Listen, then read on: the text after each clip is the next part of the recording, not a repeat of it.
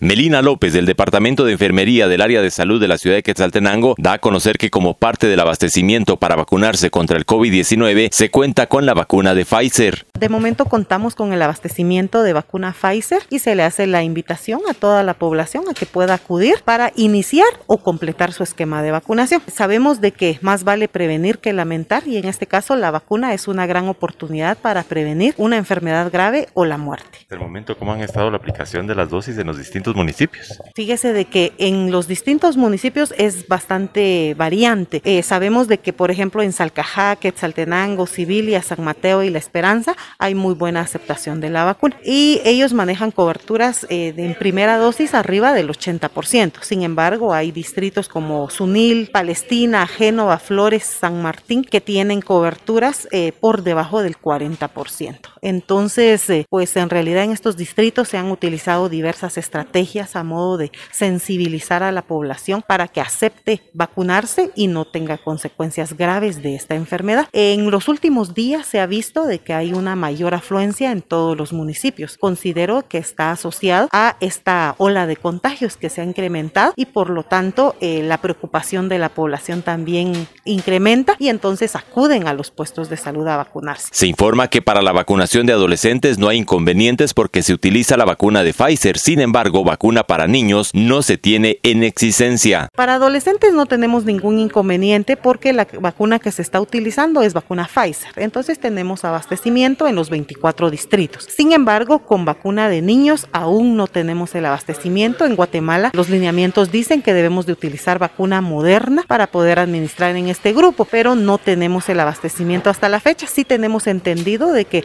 probablemente en los próximos días ingrese. Estamos a la espera.